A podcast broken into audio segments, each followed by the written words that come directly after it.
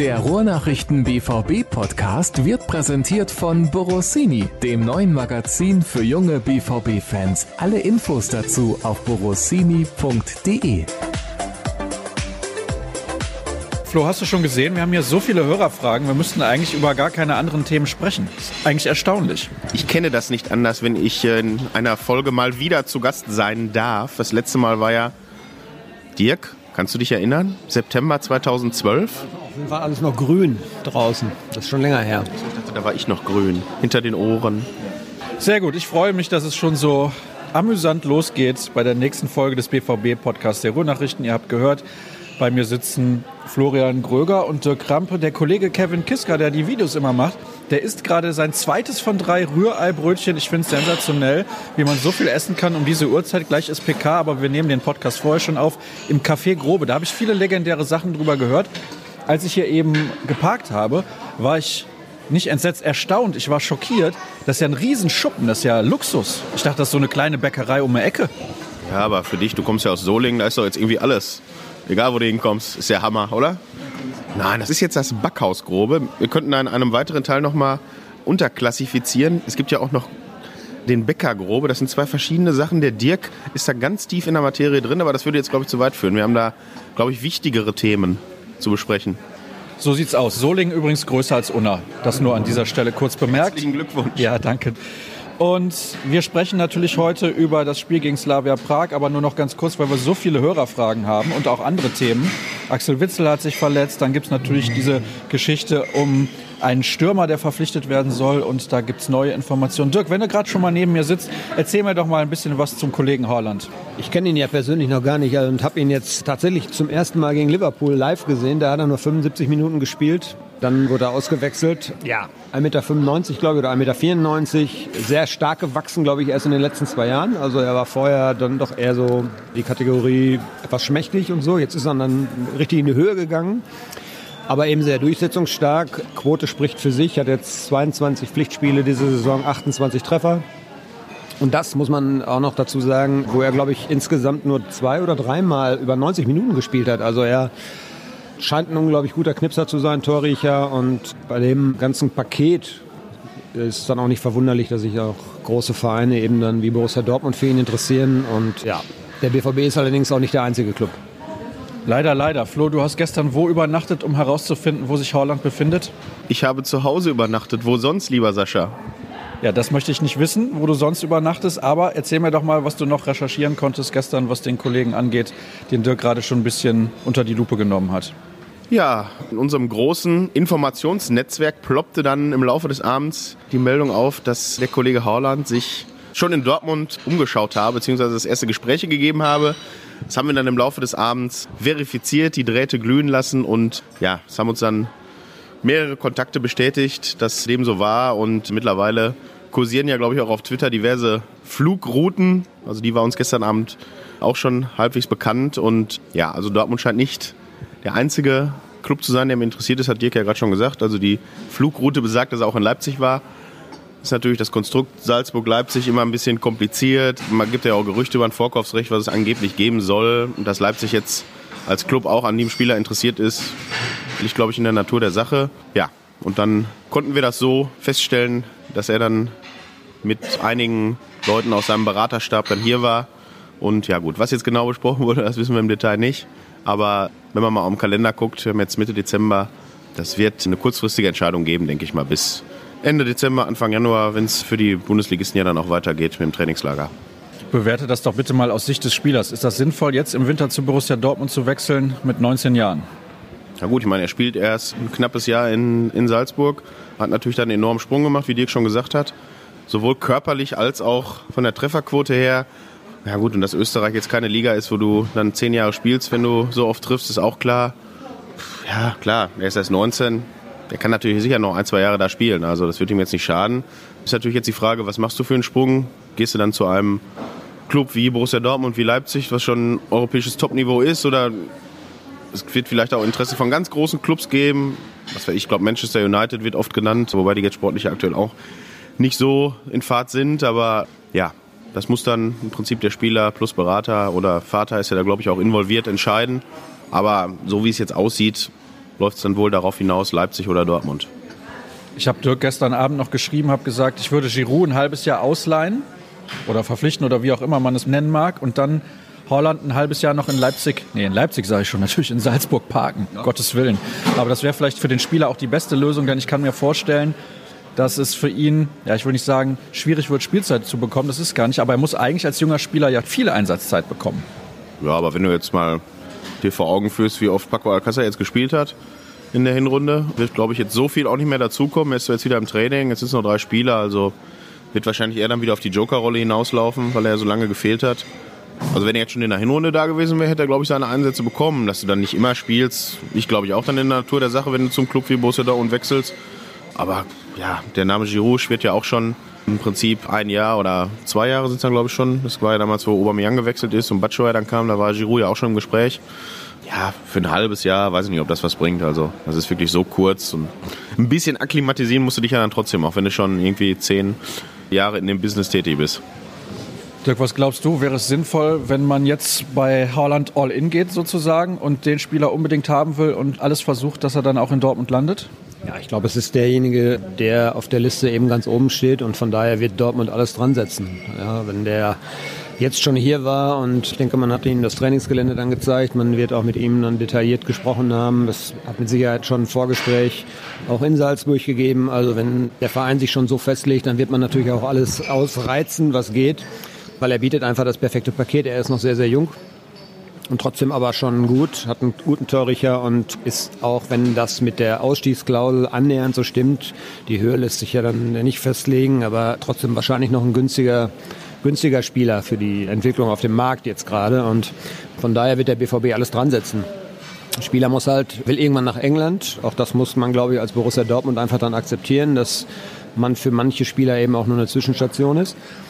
Aber wenn er so die, die, die, Einstellung hat, dass das ein guter Schritt sein könnte, vielleicht in die deutsche Bundesliga zu gehen, ob dann zu Leipzig oder zum BVB, wie auch immer, dann ist das von ihm aus ja schon mal ein, gutes Signal und von daher passt das. Also ich glaube schon, dass Dortmund alles dran setzen wird. Klar.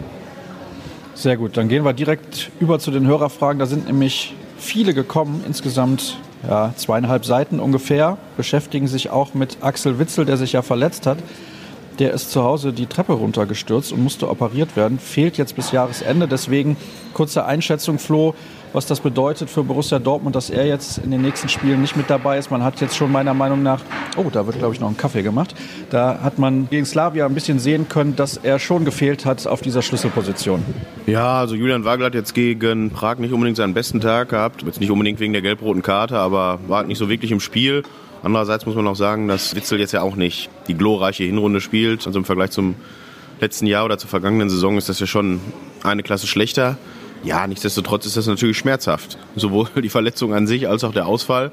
Da jetzt nicht genau kommuniziert ist, was er im Gesicht kaputt hat, aber es scheint wohl ein bisschen mehr zu sein, kann man dann nur hoffen, dass er auch wirklich Anfang Januar wieder ansteigen kann. Wie gesagt, er wurde operiert, das heißt also Brüche im Gesicht höchstwahrscheinlich. Da muss man natürlich aufpassen, wann man wieder einsteigt mit Zweikämpfen und so. Also hoffentlich, dass es dann im Januar wieder geht. Aber ja gut, ich meine, die drei Spiele wirst du jetzt auch ohne ihn irgendwie rumkriegen. Also da können auch andere Leute spielen. Klar, Thomas Delaney fällt auch aus. Ist natürlich dann doppelt bitter. Dann hast du im Prinzip noch Julian Weigel und Mahmoud Dahoud, der jetzt auch ja, nicht so gut gelitten ist bei den Fans. Ist zwar eigentlich technisch hoch veranlagt, aber bringt seine PS irgendwie nicht auf den Platz. Ist vielleicht auch ein Kandidat für den Winter, für einen Wechsel, weil er jetzt auch nicht unbedingt auf die Einsätze gekommen ist, die er sich wahrscheinlich vorstellt. Ja, also ich denke mal, dass es dann erstmal auf Julian Weigel hinauslaufen wird, wenn das System beibehalten wird und da spricht er jetzt erstmal nichts gegen, außer Dirk hat da jetzt eine andersweitige Meinung. Ja, also die Kombination macht es eben. Es fehlen zwei, die auf der Position spielen können. Ne? Das ist der Punkt. Und Weigel hat jetzt gegen Prag nicht nur keinen guten Abend gehabt, sondern man hat auch gesehen, wo das Problem dann liegt. Er hat das Tempo teilweise nicht gehabt. Wir haben gesehen, dass es sehr luftig war, wie Dortmund dann verteidigt hat, sogar noch an der eigenen 16er Kante. Und ja, dazu kommt jetzt noch, man hat nächste Woche Dienstag Leipzig. Das ist ja nun das Spiel der Spiele jetzt beim Restprogramm und Weigel hat vier gelbe Karten. Und er musste sich manchmal schon mit taktischen Fouls auch behelfen. Und wenn der jetzt in Mainz die fünfte gelbe Karte sieht, dann spielst du gegen Leipzig auf einmal ohne drei, die auf der Position spielen können. Das ist schon ein Manko und das tut dem BVB schon weh. Witzel ist einfach präsenter, Witzel ist ballsicher, Witzel hat auch eine gewisse Robustheit und da fehlt es eben bei Julian Weigel. Zumindest hat er es an dem Tag nicht zeigen können. Ne? Und Hut dann neben Julian Brandt zu stellen, man muss auch gucken, wie das dann im gesamten Gefüge einfach passt. Und der Hut wäre, glaube ich, also da würde sehr viel an Aggressivität auch verloren gehen. Von daher ist das, glaube ich, eine Variante, die vielleicht in Mainz funktionieren könnte, aber bestimmt nicht gegen Leipzig. Und ja, sehr, sehr schwierig für Favre. Es wird viel über Tobias Raschel schon gesprochen. Das halte ich auch für sehr, sehr vorschnell. Das wird, glaube ich, auch nicht passieren, weil der Mann hat auch noch keine Minute gespielt bei den Profis. Und ihn da jetzt dann ins Feuer zu werfen, ich glaube, das wäre schon ein bisschen zu hohes Risiko. Und von daher gibt es noch so Alternativen. Wir haben gerade einen Mandecker-Überschuss. Vielleicht gibt es ja auch einen Mandecker, der mal Sechser spielen könnte auf der Rolle und dann zumindest defensiv eine gewisse Präsenz zeigen könnte. Also so Gedankenspiele wird sich Lucien Favre sicherlich auch machen. Vielleicht erzählt er da ja nachher ein bisschen mehr drüber, wahrscheinlich aber nicht. Aber es ist auf jeden Fall eine knifflige Situation. Sagadu auf der 6, hat Dirk gerade gesagt. Ja, ja, natürlich meinte er das. Er hatte halt keine Ahnung. Das ist halt so. Nein, aber ja, Mats Hummels hat mal auf der 6 gespielt, hat das damals auch nie gerne gemacht. Ist natürlich auch nicht der schnellste Spieler dann auf der Position. Also, weiß ich nicht. Wer kommt dir denn da in den Sinn? Nakanji? Ja, es ist alles Behelf. Es ist ja logisch, aber es ist alles Behelf. Also der Ausfall Witzel tut richtig weh. Auch wenn er nicht die Form hatte, da hat Flo ja recht gehabt. Aber er ist einfach als Typ dann auch, denke ich mal, in der Lage, sich in so einem Spiel dann auch zu steigern. Und ja, gerade jetzt Leipzig, die auch unfassbar viel Qualität nach vorne haben, die gerne hochpressen. Also das wird schon echt eine harte Nummer. Ich glaube, ich hatte zu Beginn angekündigt, dass wir auch über das Spiel gegen Slavia sprechen. Aber wir haben so viele Hörerfragen. Wir lassen das einfach weg und beantworten die Fragen, die halt von den Hörern kommen. Die erste von Lars. Ich lese immer wieder gerne eure Pro- und Contra-Rubrik. Wie kommt das überhaupt zustande? Sind das die tatsächlichen Meinungen der jeweiligen Redakteure oder gibt es ein Thema, das intern besprochen wird und dazu zwei Thesen aufgestellt werden? Dann wird wie auch immer entschieden, wer sich auf welche Seite stellt. Auch wenn es vielleicht nicht die Meinung des Reporters gerade widerspiegelt. Flo, ich weiß nicht, nimmst du regelmäßig an Pro und Contra teil? Ich glaube, da werden nur die kompetenten Leute gefragt in der Redaktion. Ja, ich schreibe deswegen unter Pseudonym beide Sachen, damit die Kollegen dann auch mal einen vernünftigen Text im Blatt haben. Nein, manchmal großes Drama, dieses Thema Pro und Contra. Also manchmal ist es halt wirklich die Meinung des jeweiligen Redakteurs und manchmal ist es auch so, ich schreibe jetzt das Pro und du schreibst jetzt das Contra. Und ob das dann die Meinung manchmal ist oder nicht, also es ist auch manchmal nicht so. Wir kriegen da ja auch manchmal ordentlich Feuer dann für in den sozialen Netzwerken, aber also wo ein Pro ist, da muss auch ein Contra her und von daher geht das dann nur so. Ist eigentlich jedes Spiel, fragt Frank, nach welchem Aki Watzke auf den Rasen stürmt und jeden Herz, der nicht bei drei auf der Torlatte sitzt, ein sogenanntes denkwürdiges Spiel für die Vereinshistorie? Tja, gute Frage. Ich schaue da jetzt nicht so drauf, aber er kommt ja immer von der West über den Rasen gelaufen und also die Umarmung ist dann manchmal mehr inniger und manchmal weniger innig, aber dieses Spiel war natürlich jetzt schon ein besonderes, weil man einfach von der Konstellation her ja schon irgendwie auch befürchten musste, dass es eben nicht reicht für die Champions League. Das war das ausgegebene Ziel, das hat man jetzt erreicht. Da geht es auch um richtig viel, viel finanziellen Spielraum, den man sich dadurch erspielt. Und von daher war das schon einer dieser Europapokalabende, der nicht alltäglich war. Ne? Und von daher war es dann wahrscheinlich auch so. Aber dass der immer am Platz läuft und dann in die Kabine geht, das macht er eigentlich nach jedem Spiel, ja. Nächste Frage kommt von Pierre. Es hat sich ja in dem aktuellen 3-5-2 eine gewisse Stammelf herausgespielt. Wird aber Alcázar dennoch schon aus Rotationsgründen Spielzeit bekommen oder lässt Favre jedenfalls zu Beginn die aktuelle Elf zusammen? Jetzt gegen Mainz ist das ja im Prinzip, ja, ich will nicht sagen gar nicht möglich, weil Witzel fehlt, aber ich glaube, die Frage ist relativ eindeutig. Ja, hatte ich ja gerade schon mal angeschnitten mit Alcázar. Also man weiß jetzt nicht genau, wie fit er ist. Bei 100% wird er mit großer Wahrscheinlichkeit nicht sein. Und da sich die Konstellation mit Torgen Hazard ja vorne durchaus rentiert, er da im Vergleich zu, zu Mario Götze und Julian Brandt, die ja auch schon gespielt haben, da glaube ich deutlich präsenter ist und auch deutlich torgefährlicher. Denke ich mal, wird es in Bezug auf das Anspiel da glaube ich keine Änderung geben. Also ich denke, dass Paco Alcázar dann wieder die Joker-Rolle, die er schon so oft inne hatte, dann auch da geben wird und ja, ob er dann vielleicht auch noch mal in der Startelf steht, klar, aber ich denke mal jetzt zumindest in Mainz dürfte das so bleiben, wie es jetzt war. Oder vielleicht auch andersrum, er will auf jeden Fall Hazard gegen Leipzig von Anfang an spielen lassen, um da hoch zu pressen und Alcázar dann lieber gegen Mainz aufstellen. Nächste Frage von Andreas. Und jetzt plötzlich ist alles wieder okay beim BVB. Nun kurz Ironie aus. Die Ruhrnachrichten waren eine der Zeitungen, deren Redakteure gesagt haben, dass Favre im Winter gehen müsse. Es gäbe zu viele Baustellen. Ich sehe das genauso. Ich sehe es auch immer noch so. Und ihr? Mir kommt es so vor, dass viele meinen, dass jetzt wieder alles in Ordnung ist, weil dreimal in Folge gewonnen wurde. Dass da viel Glück dabei war und vieles immer noch nicht funktioniert, übersehen anscheinend viele. Für die meisten ist Fußball eben ein reiner Ergebnissport. Ja, was sagst du dazu, Dirk? Weil ich glaube, du warst einer der Redakteure, der gesagt hat, dass Favre im Winter gehen müsse. Ja, der letzte Satz ist, glaube ich, entscheidend. Das habe ich damals aber auch gesagt. Am Ende zählen im Fußball immer die Ergebnisse. Und ich habe auch damals gesagt, es wäre keiner nicht froh bei, bei Borussia Dortmund, wenn sich das nicht so hinziehen lassen könnte, dass man in Ruhe eine Planung macht. Und jetzt stimmen die Ergebnisse und Favre hat sich aber auch geändert, das muss man auch mal ganz klar sagen. Also er hat tatsächlich mittlerweile ja, eine gewisse Flexibilität. Er hat sich darauf eingelassen, das kam ja auch so ein bisschen, glaube ich, aus der Mannschaft, dass eben das System jetzt besser zum Fußball passt, den man gerne spielen möchte und auch zu der Mannschaft passt. Man musste schauen, dass man diese Gegentorflut eindämmt und das hat im neuen System jetzt besser, deutlich besser funktioniert. Und die Mannschaft selber hat natürlich auch ein anderes Auftreten jetzt. Aber ja, es geht immer ums Wohlfühlen und er hat Bereitschaft gezeigt, sich darauf einzulassen. Und das ist auch immer ein Positivpunkt, den er auf seine Liste schreiben kann. Und ich bleibe immer noch dabei, dass es natürlich, wenn wir über Visionen sprechen und wie soll der Fußball in den nächsten zwei Jahren sein, wo soll diese Mannschaft hin, dass es dann vielleicht nicht unbedingt der Trainer Lucien Favre sein wird, der die Mannschaft dahin führen wird. Da bin ich auch nach wie vor von überzeugt. Aber es funktioniert halt im Moment, von daher besteht jetzt keine Notwendigkeit, im Winter was zu tun. Es kann natürlich sein, dass wir im Frühjahr dann erneut wieder darüber reden müssen. Das weiß man ja vorher nicht. Am Ende, und das war ja der letzte Satz, am Ende zählen die Ergebnisse und die Bewertung richtet sich halt sehr stark auch danach.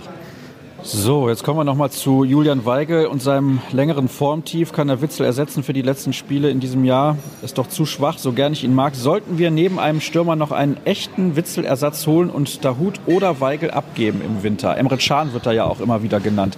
Das wäre eigentlich ein super Spielertyp auch neben Julian Brandt. Ja, also wenn man den kriegen könnte, sollte man sich darum bemühen. Wie gesagt, bei Mahmoud Dahoud könnte es sein, dass sich da im Winter was tut, weil er stagniert im Prinzip seit ja nicht erst seit dieser Saison. Also wie gesagt, ich mag ihn als Spielertyp total. Mit seinen schnellen Finden kann er auch mal einen stehen lassen, aber irgendwie kriegt er das nicht auf den Platz. Von der Torgefahr mal ganz zu schweigen. Ich weiß gar nicht, hat er überhaupt schon mal ein Tor geschossen? Ich glaube einmal gegen Leipzig. Aber boah, das war manchmal dann auch auf der Tribüne, schießt besser nicht, er geht eh nicht rein. Da gibt es ja so ein paar Spieler, denen man das fast verbieten könnte. Ja gut, bei Emre muss man gucken. Auch da, wie bei Haaland, wird es sicherlich auch andere Interessenten geben. Ich glaube, der Vertrag läuft aus. Richtig? Recherchieren wir nochmal, ich glaube ja. Entsprechend wird er dann auch nicht so teuer sein. Beim halben Jahr Vertrag, da reden wir dann vielleicht von weiß ich nicht, 15, 20, 25 Millionen. Kommt natürlich Handgeld noch dazu. Also das Paket wird dann schon üppig sein. Aber der Spielertyp würde auf jeden Fall passen. Hier wird auch nochmal Klostermann erwähnt, der in Leipzig noch nicht verlängert hat und der kommt aus Herdecke, glaube ich. Ne? Also ist ja direkt um die Ecke würde eigentlich zu Borussia Dortmund sehr gut passen und jemand, der Lukas Piszek ersetzen könnte auf Dauer. Ja, da reden wir dann über den Sommer, glaube ich, nicht über den Winter jetzt, denn da drängt natürlich diese Außenverteidiger-Problematik, das hatten wir schon ein paar Mal besprochen.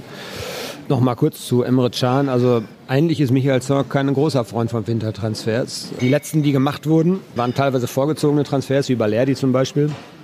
Und Kevin Campbell, kann ich mich daran erinnern, kam mal irgendwann, glaube ich, im Winter, hat auch nicht so wunderbar funktioniert. Also er ist kein Freund davon.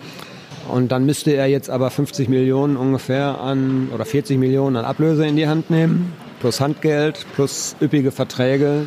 Ich glaube, da geht es dann auch irgendwie an die, an die finanzielle Grenze mal. Also ich habe so das Gefühl, dass viele glauben, dass Borussia Dortmund so einen unerschöpflichen Geldspeicher hat. Ich glaube, so üppig ist er gar nicht mehr gefüllt. Man hat schon ja auch eine gewisse Verpflichtung, gewisse Ziele zu erreichen, damit die Prämien in dem Sinne auch fließen, damit die Sponsorengelder fließen. Und von daher ich glaube schon, dass der BVB diesen Spieler natürlich auch ganz gerne hätte und dass dieser Spieler auch gut zu Gesicht stehen würde der Mannschaft. Aber ja, ich halte es ein bisschen für schwierig.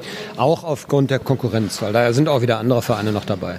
Die treiben dann den Preis hoch, wobei ich glaube, Emre Can hat noch einen Vertrag über den Sommer hinaus. Ich glaube, er wäre damals von Liverpool nach Juventus gewechselt mit einem Dreijahresvertrag. Kann ich mich aber auch vertun. Der Kollege Gröger schaut das, glaube ich, gerade noch mal nach.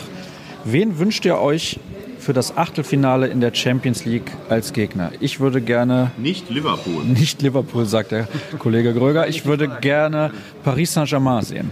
Ja, das hätte natürlich ein Geschmäckle, wie man so schön sagt. Das würde das Wiedersehen mit Thomas Tuchel eben bedeuten, wenn er dann noch der Trainer ist. Wovon wir aber mal ausgehen. Ja, ich finde Paris auch sehr spannend. Valencia wird so allgemein genannt als erstmal natürlich ein schönes Reiseziel und auch als das sportlich vielleicht machbarste Los. Aber es ist schon ein Hammergegner, also das muss man ganz klar sagen. Und außer vielleicht in dieser Partie gegen Valencia wäre, glaube ich, Borussia Dortmund in allen Spielen, die kommen könnten, vielleicht sogar in der Außenseiterrolle, was nicht schlecht sein muss. Ich hätte gerne Paris, ja. Er hätte gerne Paris, ich hätte gerne Paris. Du kommst mir jetzt mit Manchester wahrscheinlich um die Ecke. Uff. Also wie gesagt, nur kein Liverpool. Weil das ist dann, das wird wieder völlig absurd, wenn Klopp dann wieder hierhin kommt und das hatten wir schon mal, das war schon, oh, das ist auch sehr arbeitsintensiv. Ja, natürlich für Lucien Favre die Chance, sozusagen den langen Schatten seines Vor-Vor-Vorgängers noch länger zu machen. Oder auch nicht. Oder man redet dann hinterher nicht mehr drüber. Aber Liverpool, ja, der amtierende Champions League-Sieger und die marschieren in England gerade, wie sie wollen. Und das wäre schon, glaube ich, von all diesen Konstellationen mit die schwierigste. Und Paris wird mir auch nicht viel leichter, City wird auch nicht viel leichter. Also es ist schon stramm, was da kommt. Aber es sind ja auch die besten 16, da soll es ja auch so sein. Also ich fände auch Paris am besten und das Emre Can Rätsel lösen wir jetzt auch auf. Der Kollege Kevin Kiska hat eben nachgeguckt. 2022, also alles Bullshit, was wir gerade erzählt haben. Also hat noch Vertrag und wird dann, ja, dann wird es wohl eher ein bisschen mehr.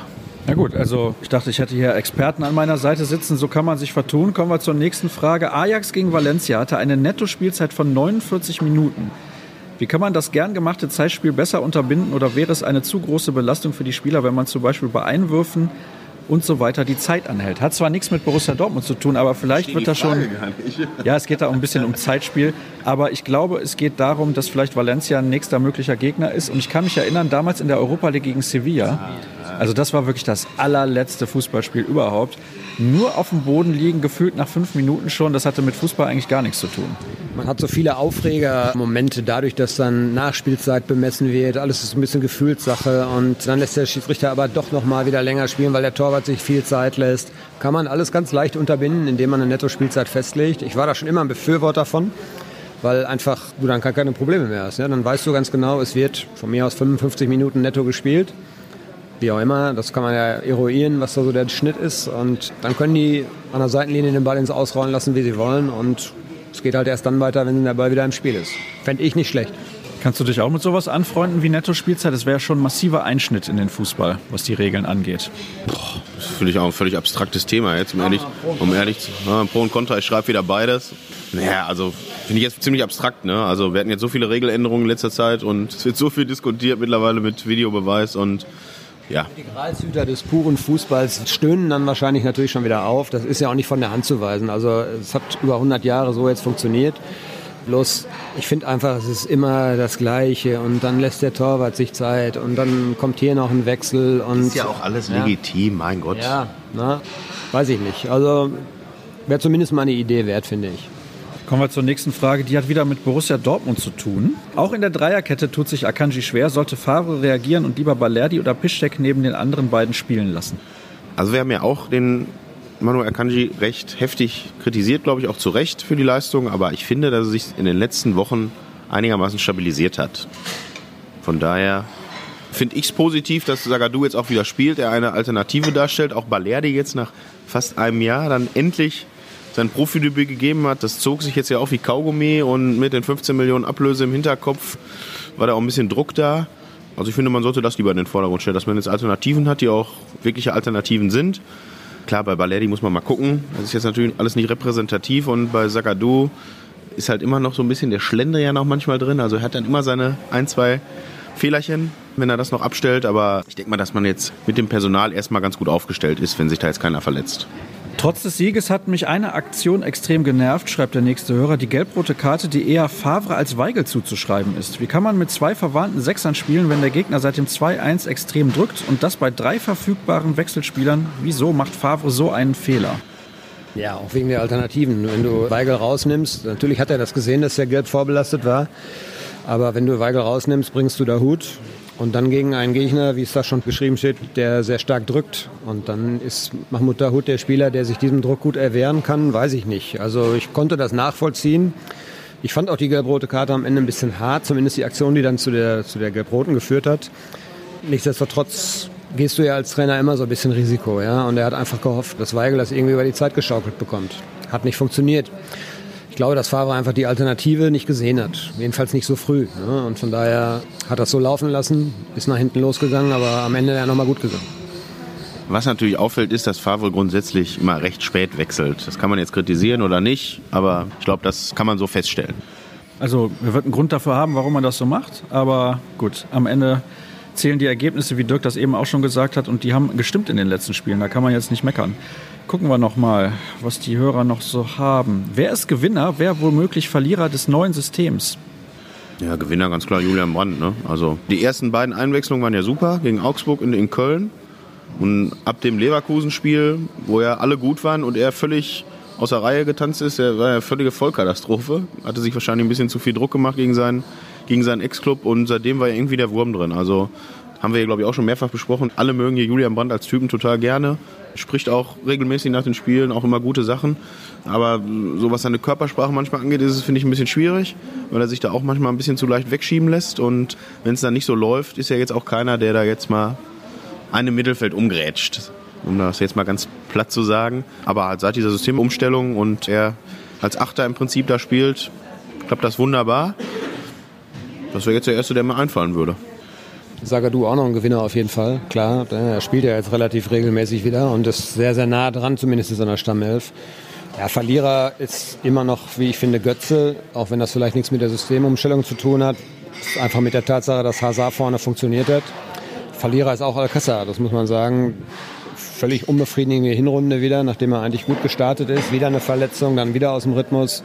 Das hat jetzt nicht unbedingt so mit der, mit der Systemumstellung zu tun, aber eben so als, als Person jetzt. Ne? Und ja, das werden sie, glaube ich, ne? die beiden.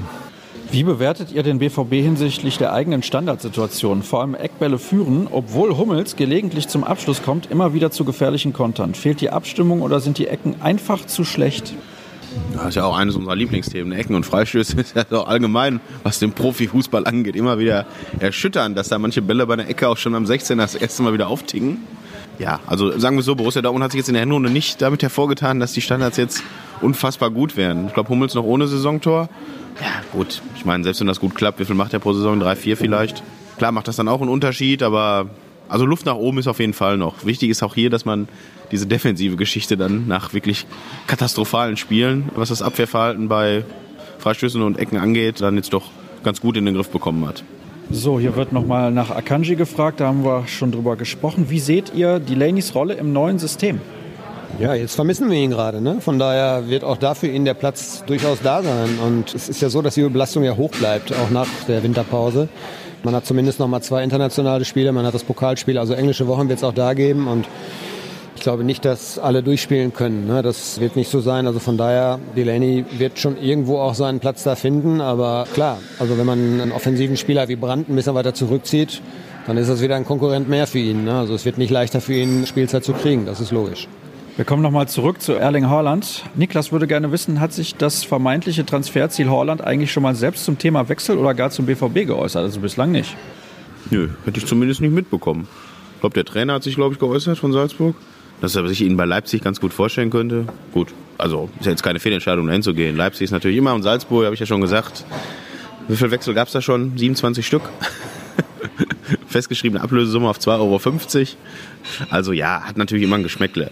Ohne Wenn und Aber. So, und dann zum Abschluss, weil wir müssen ja gleich rüber zur Pressekonferenz, noch ein kurzer Ausblick auf die nächsten beiden Spiele. Mainz, auswärts nicht zu unterschätzen, hat sich der BVB eigentlich immer schwer getan. Und vor allem haben sich auch die Reporter häufig mit der Rückreise schwer getan. Sprichst du da aus Erfahrung? Die Reporter. Ah, ach, das war diese Geschichte mit Langenfeld in Rheinland-Pfalz, aber nur weil du im Auto saßt. Ja, also die sind jetzt mal. falsch. Ja, ja, da hat uns das Navi des Leihwagens ein bisschen in die Irre geführt. Ich bin da mir überhaupt keiner Schuld bewusst, also muss ich ehrlich sagen. Ja, sportlich, klar, durch den Trainerwechsel ist da schon ein bisschen was passiert auch. Und wie du sagst, also Dortmund hat sich relativ häufig auch schwer getan dort. Man muss gucken, dass man nicht zu sehr schon an Dienstag denkt, an das Spiel gegen Leipzig, sondern man braucht ja die Punkte auch da. Also das ist schon Pflichtsieg, der her muss. Und von daher volle Kapelle, denke ich mal, es wird wenig rotiert werden, vielleicht auf eine, zwei Positionen, aber ansonsten wird da nicht viel passieren. Und diese drei Spiele jetzt, neun Tage bis zur Winterpause, da müssen jetzt alle nochmal beißen. Wird Bayer Lorzer wieder zum Fire Lorzer, Flo? Oh, kann ich mir nicht vorstellen. Also Dafür ist Mainz dann auch irgendwie zu begrenzt in seinen Möglichkeiten. Wir haben es gesagt, immer knapp, aber Dortmund hat dann meistens auch gewonnen, muss man sagen. Ne? 2-1, 3-2. Also ich kann mich jetzt auch nicht an eine Niederlage in Mainz erinnern. Also ich würde mal sagen, man sollte noch sieben Punkte holen bis zur Winterpause mindestens. Das heißt also, das Leipzig-Spiel auf jeden Fall nicht verlieren, weil dann wäre der Abstand wahrscheinlich schon recht groß. Und wie dann auch immer die Konstellation ist, nach dem 17. Spieltag kann man dann auf jeden Fall glaube ich, selbstbewusst ins Trainingslager und in die Rückrunde starten. Um da nochmal kurz vorauszublicken, da hat man dann auch ein relativ einfaches Programm auf dem Papier. Ne? Dann, glaube ich, auch zwei Heimspiele. Ne? Also spielst in Augsburg und dann Köln und Union zu Hause. Das ist jetzt auf dem Papier schon verhältnismäßig einfach. Also könntest du da auch nochmal dann direkt eine Duftmarke setzen. Und ja, dann wäre, glaube ich, wieder alles drin in dieser Saison, die doch sehr turbulent bisher war. Soweit sind wir allerdings noch lange nicht. Wir beschäftigen uns jetzt gleich erstmal mit der Pressekonferenz.